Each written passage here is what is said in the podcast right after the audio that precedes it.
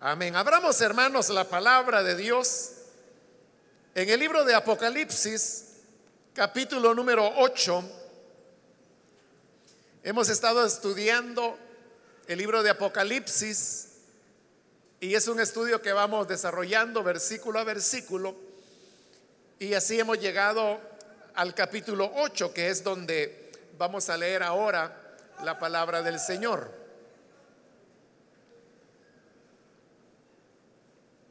Si lo tiene listo, dice el libro de Apocalipsis capítulo 8 y versículo 1. Cuando el Cordero rompió el séptimo sello, hubo silencio en el cielo como por media hora. Y vi a los siete ángeles que están de pie delante de Dios a los cuales se les dieron siete trompetas. Se acercó otro ángel y se puso de pie frente al altar. Tenía un incensario de oro y se le entregó mucho incienso para ofrecerlo junto con las oraciones de todo el pueblo de Dios sobre el altar de oro que está delante del trono. Y junto con esas oraciones, subió el humo del incienso desde la mano del ángel hasta la presencia de Dios. Luego el ángel tomó el incensario y lo llenó con brasas del altar, las cuales arrojó sobre la tierra y se produjeron truenos, estruendos, relámpagos y un terremoto. Hasta ahí dejamos la lectura. Pueden tomar sus asientos, por favor.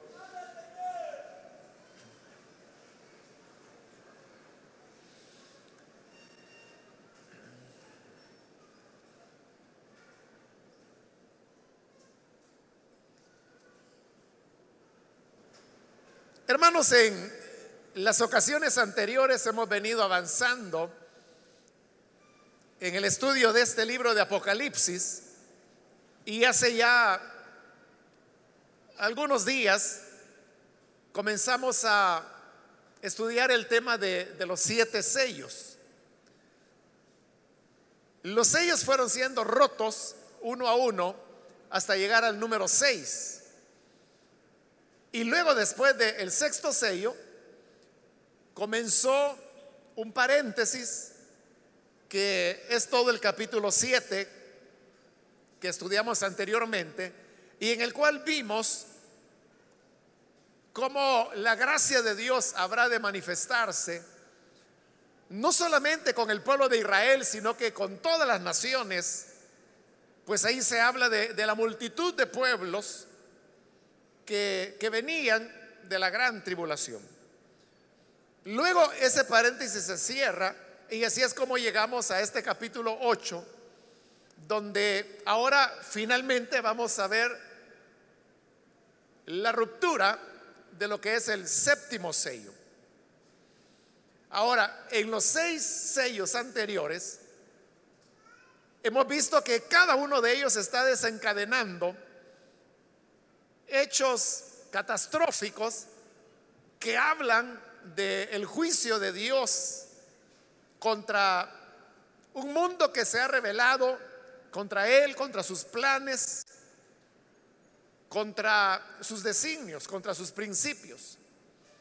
Y cada sello que ha sido roto ha representado pestes, enfermedades, muerte, cataclismos naturales lo curioso es que cuando se llega al séptimo sello, cuando uno esperaría que, por ser ya el último de los sellos, con el cual el libro que está en la mano de Dios habrá de ser abierto, este sello sea como el más solemne de todos, y si los anteriores han presentado juicios y castigos, Entonces uno esperaría que el séptimo sello fuera también una expresión verdaderamente apocalíptica lo que desencadenara. Pero al contrario de eso, vemos que lo que desata el séptimo sello es nada más que silencio. Ahí lo puede usted ver en el versículo 1. Cuando el Cordero rompió el séptimo sello, hubo silencio en el cielo como por media hora. El libro de Apocalipsis es un libro que describe muchos elementos sonoros. El capítulo 1 comienza hablando de la gran voz que Juan oye, que dice que era como el sonido de una trompeta. Luego habla de las voces que describe como ruido de muchas cataratas.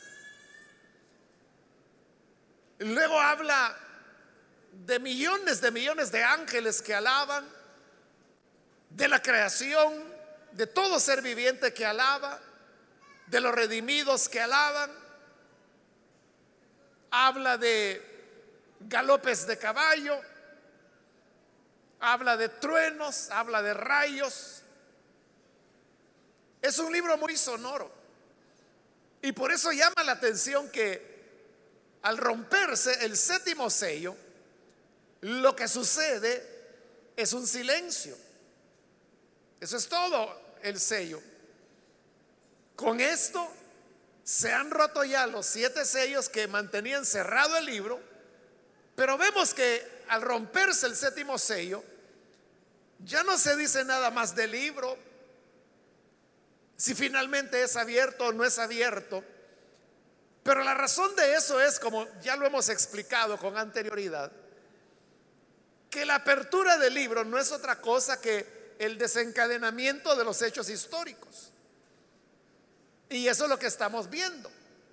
Por eso es que al romperse el séptimo sello, el libro queda ya totalmente abierto, pero lo que va a ocurrir no es nada más que la profundización de lo que ya ha sido presentado a través de los sellos previos. Ahora, ¿qué es lo que significa ese silencio? Sin duda de que la media hora de silencio que trae el séptimo sello no es nada más que una pausa, es un paréntesis. Porque luego la sonoridad del libro vuelve a aparecer. En el versículo 5, que es donde terminamos la lectura, allí dice que se produjeron truenos, estruendos, relámpagos, un terremoto. Es decir, vuelven a aparecer los sonidos. La media hora de silencio es entonces simplemente una pausa es un descanso en los eventos que han venido sucediéndose en los seis sellos anteriores. Ahora, cuando hablamos de, de una pausa, ese es un elemento bien importante, porque nosotros sabemos que en los planes de Dios, e, el tener pausas o momentos de descanso, es un aspecto importante. En la misma creación tenemos que Dios creó los cielos y la tierra y todo lo que hay en ellos en seis días. Y luego dice, en el séptimo día descansó. Dios también hizo una pausa del trabajo de creación que él había venido realizando. Y a partir de ese séptimo día en el cual Dios descansó, es que viene ya toda la enseñanza de la Biblia sobre la importancia para el ser humano de tener un reposo, de tener una pausa. ¿Por qué razón Dios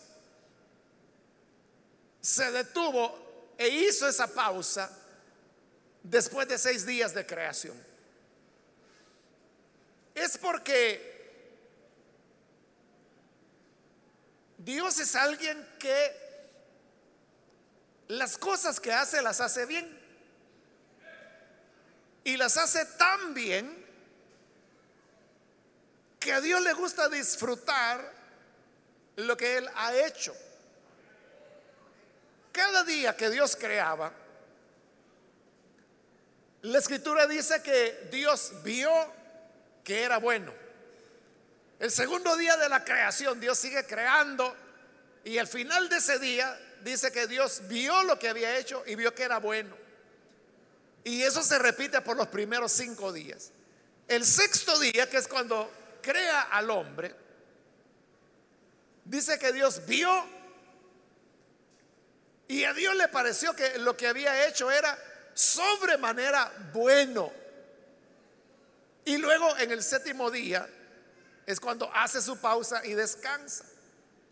Entonces, Dios descansa para poder disfrutar del trabajo que ha hecho, para poder deleitarse con las cosas que él había creado y entre eso el ser humano también.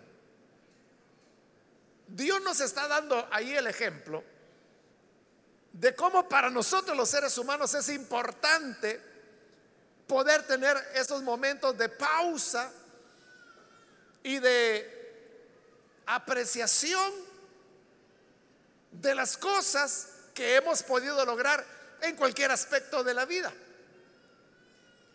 Puede ser la vida laboral, la vida de trabajo, la vida familiar, puede ser en la vida de, estudio, Puede ser en la vida espiritual.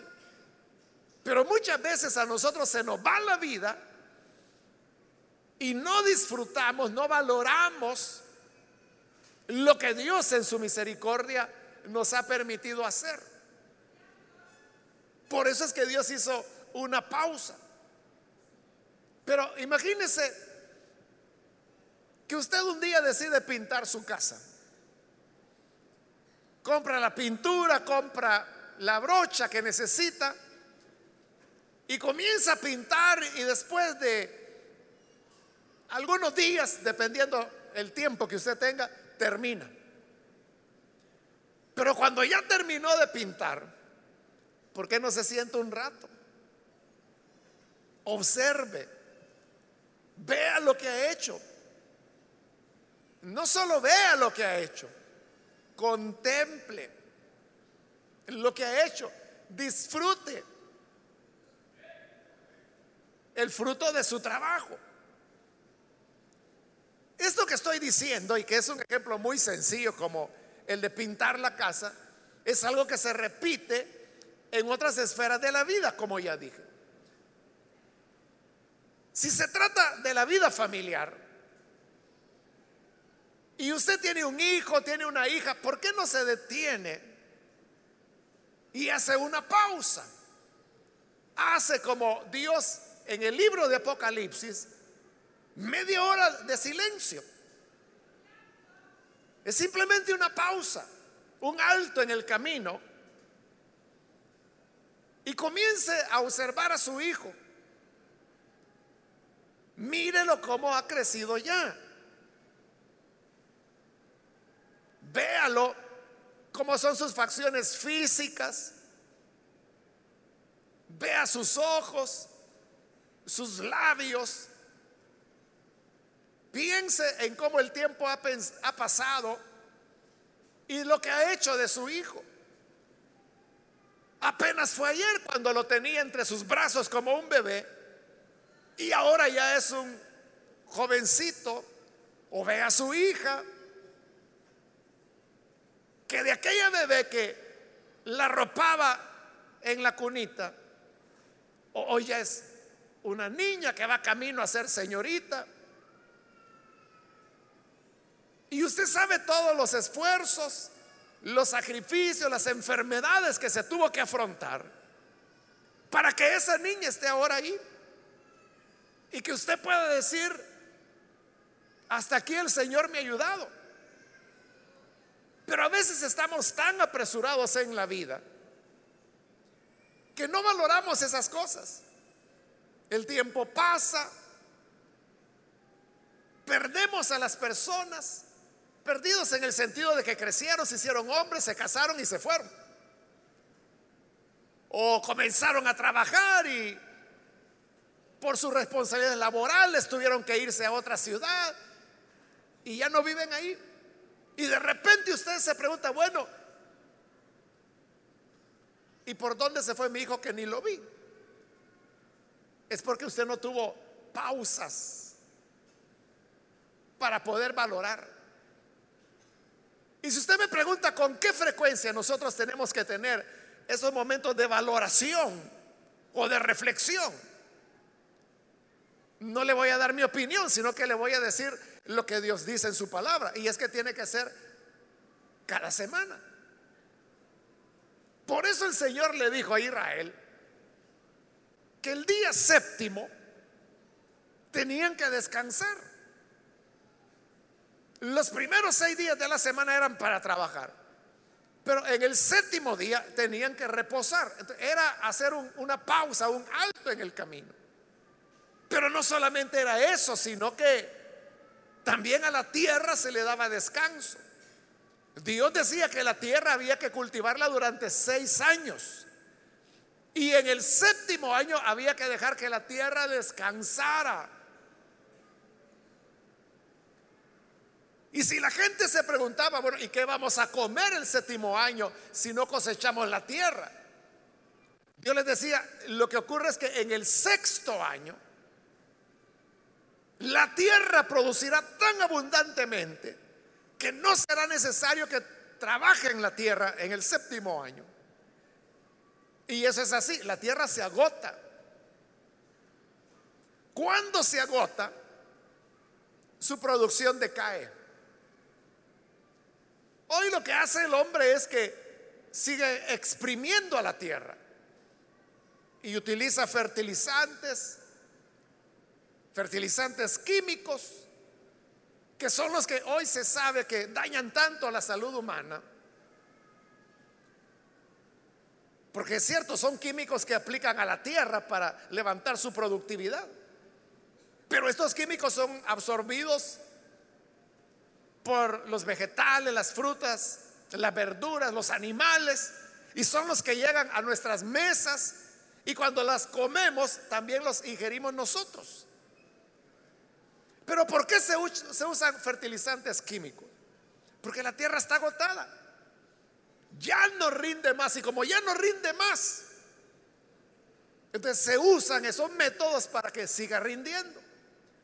Pero Dios dijo que había que trabajar la tierra por seis años y en el séptimo dejarla descansar, porque de esa manera la tierra se recuperaba, daba cosechas más abundantes al punto que no necesitaban esfuerzos extraordinarios para comer el séptimo año porque la tierra producía en mucha abundancia.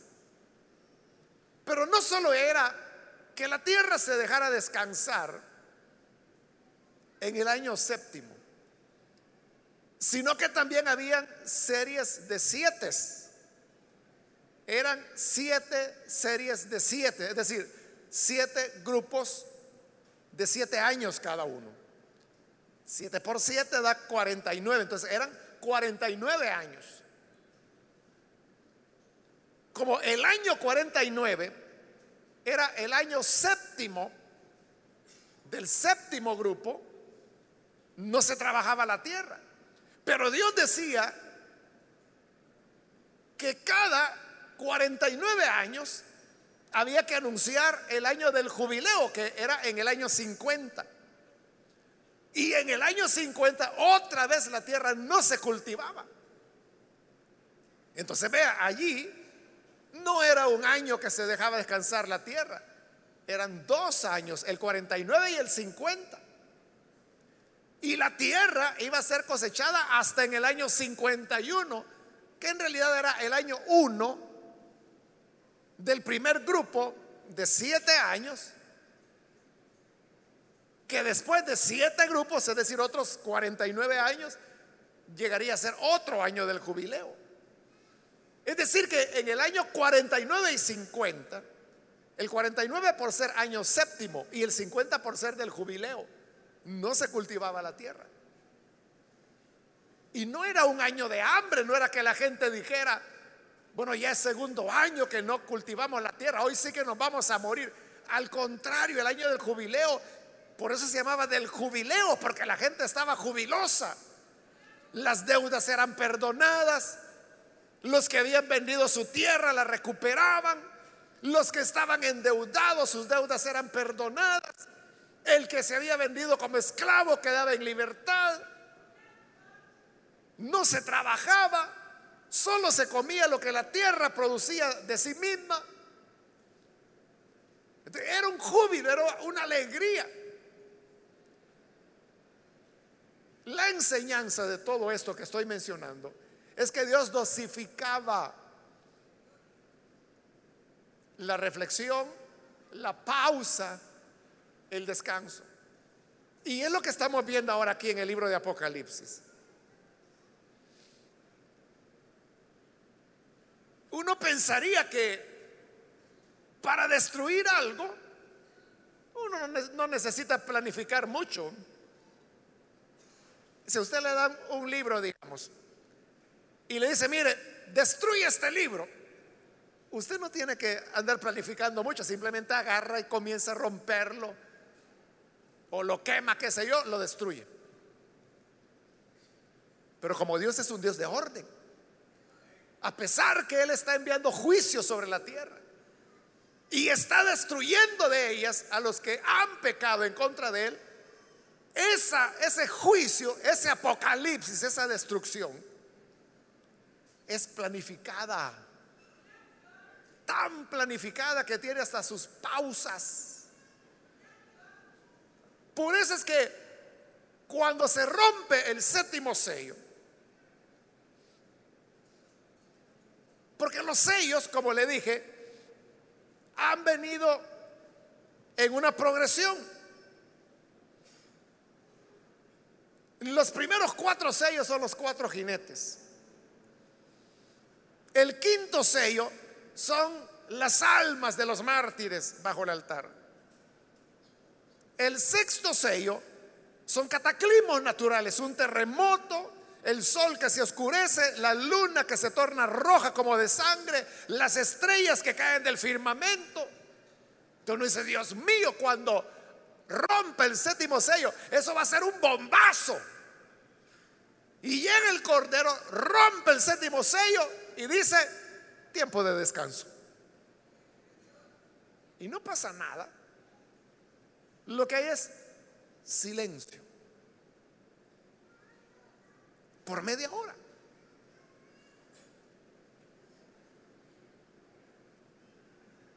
Porque es un tiempo para valorar lo que se ha hecho, lo que se está haciendo y lo que se hará.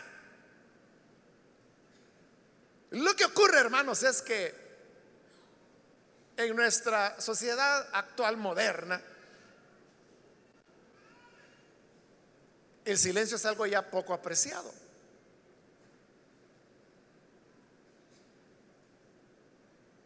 es algo que ya poco se valora. Pero el silencio tiene virtudes. Una gran virtud del silencio es que le permite oír a Dios. Vea que nuestros cultos hoy en día son bastante ruidosos. y yo no digo que esté malo, no.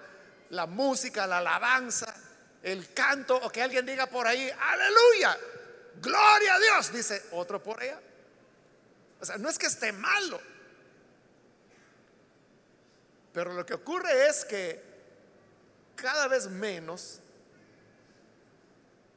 vemos el silencio como un elemento de adoración, que es lo que estamos viendo aquí en Apocalipsis. Hace años atrás, hermanos, Cuando iniciaba el ministerio me recuerdo que me invitaron a predicar en una iglesia, una iglesia de esas que tienen como 100 años, más de 100 años de estar en el país. Entonces yo fui y son esas iglesias que utilizan un programa, o sea, un programa para el culto. Ahí dice el orden de todo lo que se va a desarrollar, impreso. A cada persona que entra a la iglesia le entregan un programa. Lo que le quiero decir es que esa vez que me invitaron, que era un día domingo, yo vi el programa y al leerlo vi que había un punto que se llamaba oración en silencio. Y dije, ¿y esto qué es? Dije. Pero como estaba en el programa, dije, vamos a llegar ahí.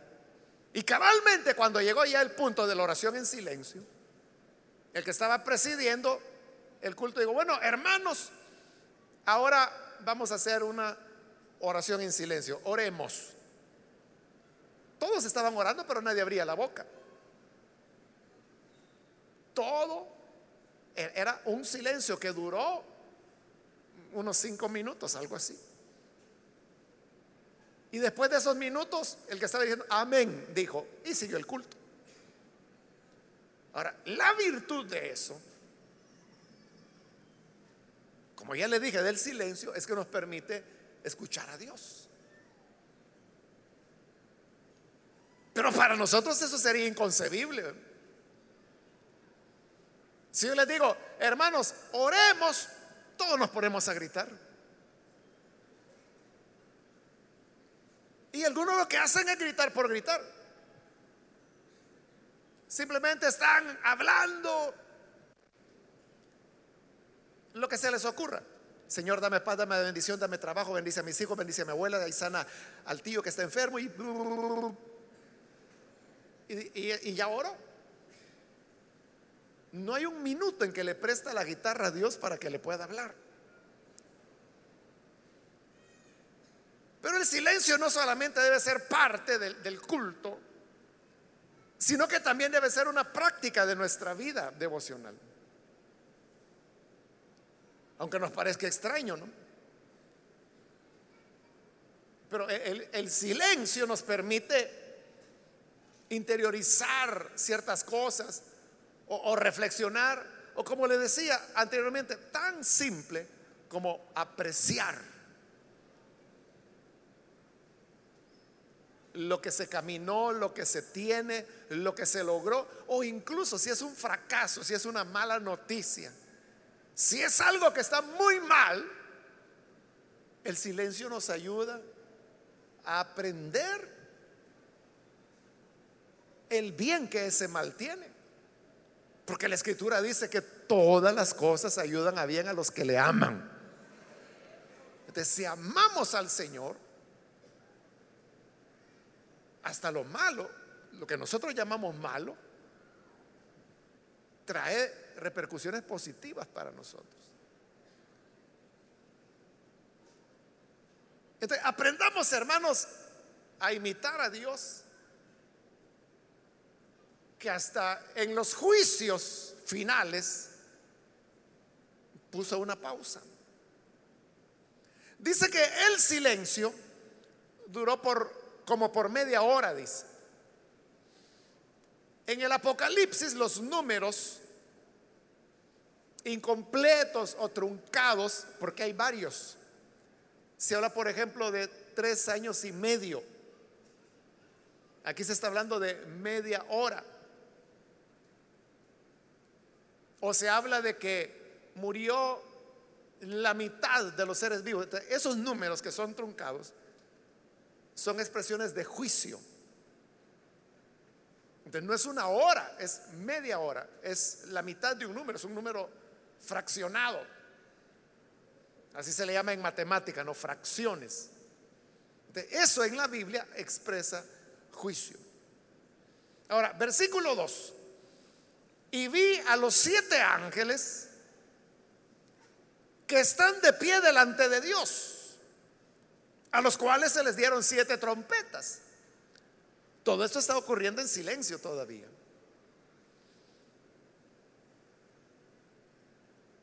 Vea que habla de siete ángeles y luego aparecerá un octavo, pero en este momento se habla de siete. Dice que están de pie delante de Dios. Está utilizando el presente. Están de pie delante de Dios. Entonces, si los siete ángeles están de pie delante de Dios, ¿cómo es que Juan no los ha mencionado antes? O sea, porque Juan lo primero que hizo en el capítulo 2 es describir, perdón, en el 4, describir lo que él ve en el cielo. Porque aquí está en el cielo todavía. Luego vendrá la tierra. Él habló que había un trono, que había un arco iris, que había un mar como de cristal, que había 24 ancianos, cuatro seres vivientes, siete candelebros. Pero no, habló de siete ángeles. Y él dice que están. Y así como ha dicho, el que está sentado en el trono, de que estaba ahí sentado en el trono. Y si ahora habla de siete ángeles que están de pie delante de Dios, porque no los había mencionado antes. Entonces da la impresión que aunque habían estado y están allí siempre, no los había visto, porque es lo que dice en el versículo 2, y vi, como que era un detalle que se le había escapado, y ve que estos ángeles, los siete que estaban de pie, a cada uno se le da una trompeta. Las trompetas en la Biblia se utilizaban para dar anuncios, para comunicar. Se usaron en Israel, se usaban para convocar al pueblo, para convocar a los líderes del pueblo, para convocar a moverse, a seguir caminando, o se utilizaban para detenerse, para ir a la guerra o como alarma. Y también se utilizaban las trompetas para júbilo, para alegría. Pero vea que en todos esos usos, Siempre el propósito era comunicar. Entonces significa que cada uno de los ángeles tiene algo que comunicar, tiene, digamos, un anuncio, que lo dará a través de las trompetas, que comenzarán a ser sonadas luego. Versículo 3. Se acercó otro ángel, este sería ya el octavo y se puso de pie frente al altar. Tenía un incensario de oro y se le entregó mucho incienso para ofrecerlo junto con las oraciones de todo el pueblo de Dios sobre el altar de oro que estaba delante del trono. En el tabernáculo y también en el templo, el altar del incienso, que era pequeño, era de oro, pero era pequeño, estaba frente al arca del pacto que manifestaba o expresaba la presencia de Dios. Pero aquí vemos que el altar del incienso está delante del trono de Dios. O sea, aquí Dios no está siendo representado por el, arca del pacto. Dios está allí sentado en su trono. este ángel está haciendo lo que el sacerdote hacía en el tabernáculo en el templo. Y es ofrecer el incienso. El incienso en la Biblia está relacionado con el tema de la oración. El libro de Apocalipsis lo dice llanamente. Dice que el incienso son las oraciones de los santos. Ahí está claro. Pero en los salmos, en el Evangelio de Lucas,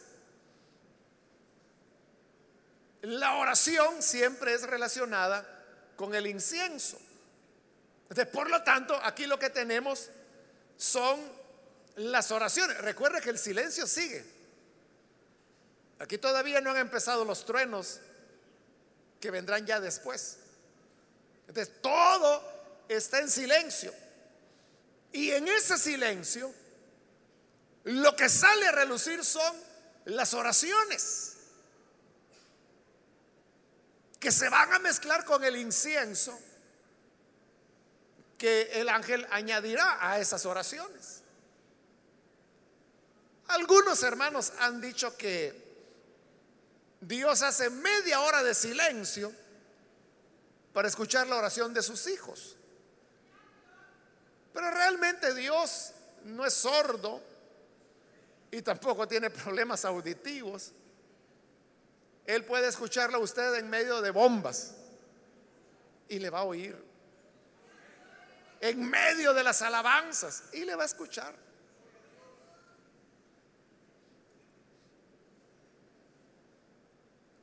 Pero de lo que sí habla el incienso en medio del periodo del silencio es la valoración. Es lo que yo le dije, es que silencio no es un castigo. Silencio no es me voy a dormir, sino que el silencio es de contemplación.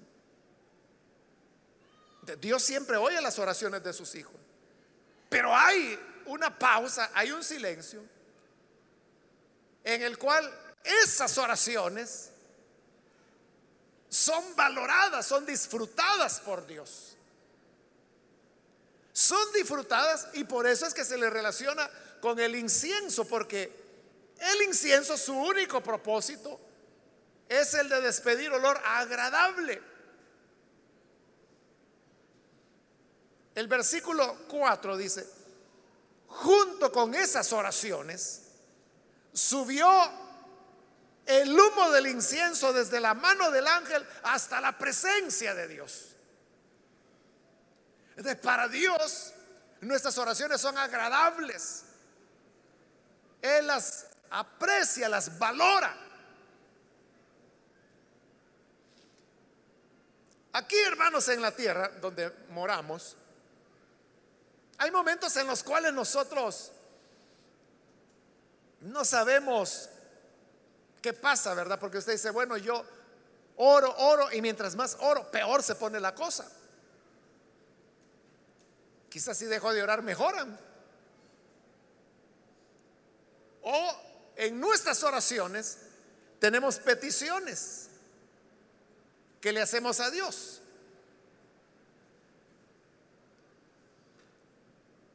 Y en esas peticiones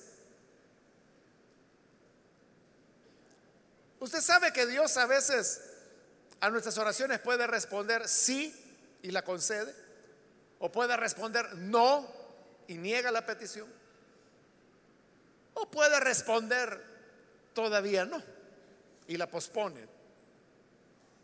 Pero aquí en la tierra nosotros no sabemos qué es lo que está pasando. Si Dios responderá o no responderá. uno se pregunta, ¿será que Dios oye mi oración? ¿Será que Dios está teniendo en cuenta lo que yo le pido? Pues este pasaje nos revela lo que la oración significa para Dios. Y lo que significa es que es un olor fragante. E-, es agradable, como cuando usted le regalan un perfume que a usted le agrada. Entonces usted lo aspira, lo huele, lo disfruta y dice, es que me gusta. Y lo vuelve a tapar y lo deja ahí. Al rato llega a destapar, ay, es que me gusta. Así es Dios. Como incienso agradable delante de Él son las oraciones suyas. Sus oraciones, sí. Y así como usted dice, es que mis oraciones, hermanos, son débiles, son inadecuadas. U otro puede decir, es que, mire hermano, la verdad es que cuando yo oro me duermo. Pues esos pedazos de oraciones que hace delante de Dios son olor fragante. Le agradan a Dios, las disfruta. Y la función del ángel es añadirle más incienso. El libro de Hebreos dice que los ángeles son espíritus que Dios ha enviado al servicio de los que han de heredar la salvación. Los ángeles están para ayudarnos, para ministrarnos, para servirnos. Y ahí vemos que el ángel lo que está haciendo es haciendo aún más agradable, porque le está añadiendo incienso a las oraciones. Entonces, cuando usted dice, es que esas mis oraciones, hermano, tan débiles, tan faltas de fe, las oirá Dios. Es que lo que ocurre es que los ángeles le añaden incienso. Y también recordemos la acción del Espíritu Santo. Pablo en su carta a los romanos dice, ¿qué hemos de pedir? No sabemos. ¿Cómo hemos de pedirlo? No sabemos. Pero el Espíritu Santo viene y nos ayuda en nuestra debilidad, intercediendo por nosotros. Entonces, teniendo la ayuda de los del Espíritu de Dios, nuestra oración sube delante de Dios como olor agradable. Y por eso es que cuando Dios le responde a sus oraciones, usted dice, bueno, lo mal que oré y Dios me respondió. Si orara como se tiene que orar, ¿cómo no sería la cosa?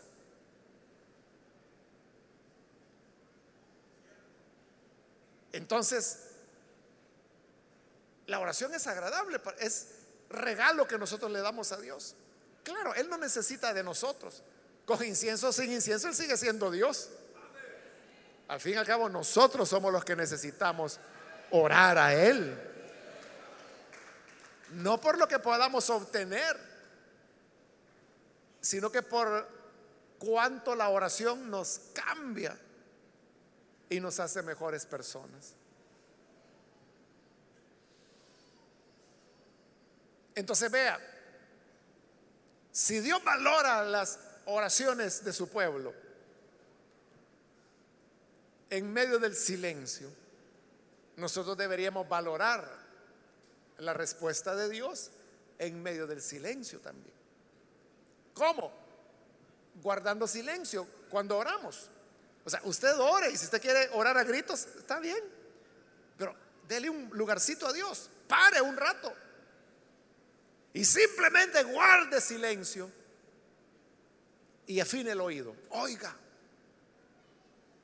a lo mejor Dios quiere decirle algo, quizás ya le va a responder. Pero como no le damos tiempo a Él, estamos ahí, amén, y ya nos levantamos y nos vamos. No damos lugar. Y, nos vamos a poner la radio, a poner música, a poner el cassette. Bueno, ya no hay cassette, ¿verdad? Pero en el teléfono, en la memoria, comenzamos a escuchar música. Es una sociedad ruidosa. Pero debemos valorar el silencio, porque en el silencio es que Dios disfruta y valora nuestras oraciones. Versículo 5. Luego el ángel, el, mismo que había añadido el incienso a las oraciones, tomó el incensario y lo llenó con brasas del altar, del mismo altar del incienso, las cuales arrojó sobre la tierra y se produjeron truenos. Aquí termina ya la media hora de silencio. Y termina con un gran trueno, estruendo, relámpagos y un terremoto. Vea que la idea que nosotros tenemos del altar de Dios es de misericordia. Por eso es que aquellos que habían pecado y que la justicia los perseguía, lo que hacía era que corrían y llegaban al altar que estaba en el tabernáculo, en el templo, y se agarraban de las esquinas del altar. Y la idea con hacer eso es que estaban buscando misericordia. Entonces, del altar brotaba misericordia, brotaba perdón, brotaba reconciliación. Pero vea qué extraño, que hoy lo que está brotando es juicio. Porque el ángel toma brasas del altar y las arroja a la tierra. recuerde que aquí Juan está en el cielo, desde el cielo está viendo cómo las brasas del altar son arrojadas y caen en la tierra. Y cuando caen en la tierra, es que vienen los truenos, los estruendos, los relámpagos, el terremoto. Por eso es que Pablo decía, perdón, no es Pablo, es el libro de Hebreos. No, es Pablo, ya me recordé en Romanos. Pablo dice que debemos tener en cuenta la misericordia de Dios, pero la severidad de Dios también. La misericordia, dice, para contigo, refiriéndose a los gentiles. Pero la severidad de Dios la puedes ver en Israel, porque Dios desgajó a las ramas naturales para injertar las ramas silvestres que somos nosotros los gentiles, injertarlas en el buen olivo que es Jesús. Son los dos aspectos, la bondad de Dios y la severidad de Dios. Sí, del altar. Puede brotar bondad, puede brotar misericordia, puede brotar perdón, puede brotar reconciliación, bendición, pero también puede brotar juicio como lo estamos viendo acá. Dios es así. Dios es amor, como dice la gente, pero también es fuego consumidor. Y digo, como dice la gente, porque es la gente la que une dos pasajes diferentes de la Biblia. Juan cuando dice Dios es amor y Hebreos donde dice que Dios es fuego consumidor. Pero la gente lo une y hace un nuevo versículo diciendo Dios es amor, pero también fuego consumidor. Lo cual es verdadero porque las dos cosas se afirman en la Biblia. Pero ¿cuánto vivimos esa realidad? Porque hay gente demasiado confiada. Que dice, no, no, yo cuando me esté muriendo, ahí le voy a pedir perdón a Dios y yo sé que Él es tan misericordioso que me va a perdonar todo lo pícaro que fue en la vida. Creen que van a tener tiempo al final de sus días. O la gente que dice, no, cuando yo vea que ya viene el arrebatamiento, yo me voy a agarrar de las faldas de mi mamá que es diaconisa. Y yo sé que Dios es misericordioso y me voy a ir con ella.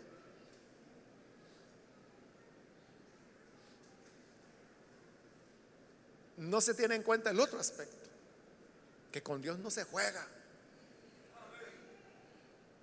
Dios es severo. Y la gente puede decir, sí, pero eso fue en el Antiguo Testamento. ¿Cómo no? Le voy a presentar a Ananías y a Zafira, que son del Nuevo Testamento, y que le cuenten lo que les pasó a ellos. Por andar mintiendo, mintiendo y con las picardías que usted hace. ¿qué le va a esperar?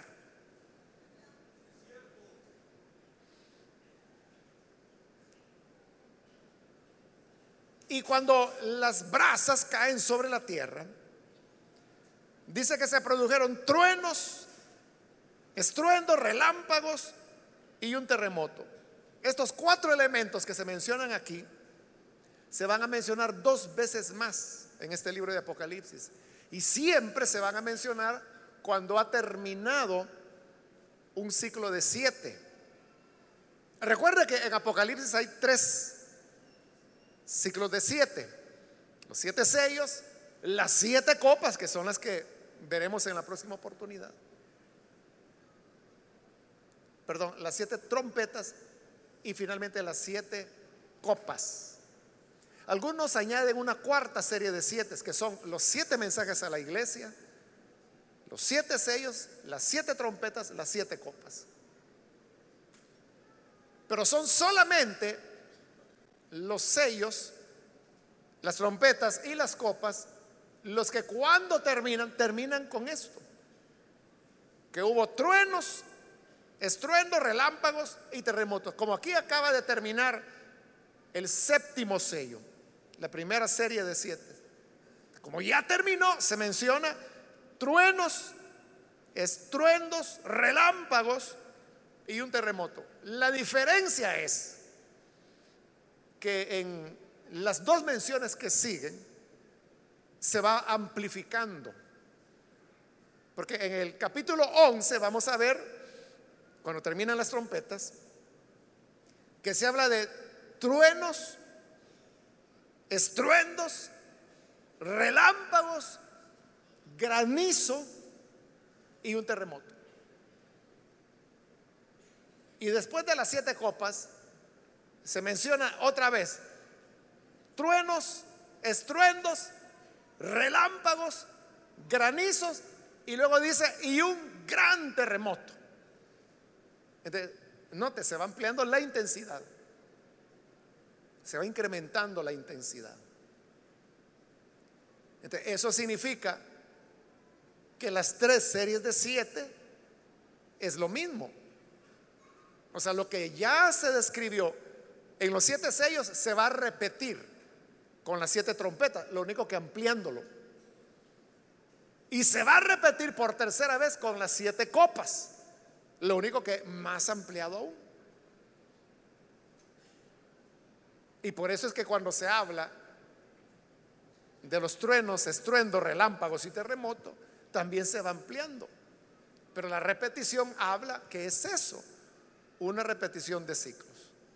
Hermanos, quiera Dios que a través de la reflexión que hemos tenido en esta ocasión, podamos aprender a valorar el silencio, las pausas. Tal vez eso necesita usted. Un momento de reflexión, un alto. Aparte un su día para usted. Pare todas las actividades apague todo, guarde silencio. Si quiere hacerlo en la noche, quiere hacerlo de día, como sea, pero guarde silencio. Y verá cómo Dios se manifiesta en medio del silencio. Vamos a orar, vamos a cerrar nuestros ojos y vamos a inclinar nuestro rostro. Antes de hacer la oración, yo quiero invitar a las personas que todavía no han recibido al Señor Jesús como Salvador, mas si usted ha escuchado la palabra del Señor y necesita venir hoy para recibirle a Él como Salvador, yo quiero invitarle para que ahí en el lugar donde usted está pueda entregarse al buen Salvador, al Hijo de Dios. Si hay alguna persona que hoy necesita venir, le invito para que en el lugar donde usted se encuentra pueda ponerse en pie para que nosotros oremos por usted. Eso es lo que queremos hacer. El venir a Jesús es hacer un alto en la vida esta vida que nos arrastra y nos lleva de un lugar a otro. Y que le arrastra a usted y le arrastra a lugares que quizá usted nunca planeó ni era su deseo llegar ahí.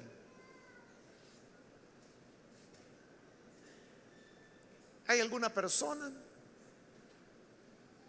¿Algún amigo amiga que necesita venir al buen Salvador, póngase en pie. O si hay hermanos que necesitan reconciliarse, también hoy es el momento para hacerlo. Póngase en pie. Venga que la gracia de Dios está para usted. Ahora, del altar del Señor, brota la misericordia, brota la vida, brota el perdón. Pero llegará un momento cuando ya no habrá sino juicio, como lo vemos en este pasaje, que las brasas del altar provocaron cataclismo sobre la tierra. Necesita venir para reconciliarse o recibir al Señor por primera vez. Póngase en pie. Yo le animo no deje pasar la oportunidad.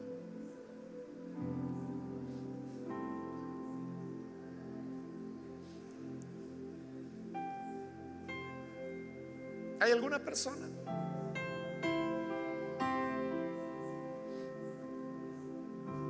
Yo le invito para que no desaproveche la oportunidad. Hágalo ahora mismo porque vamos a orar. Pero si hay alguien que necesita aprovechar este momento de Dios, puede ponerse en pie. Acá hay una persona, bienvenida, Dios le bendiga. Alguien más que necesita pasar. Hoy es su momento para hacerlo.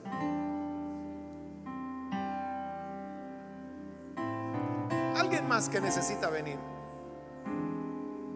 Le invito para que aproveche este momento.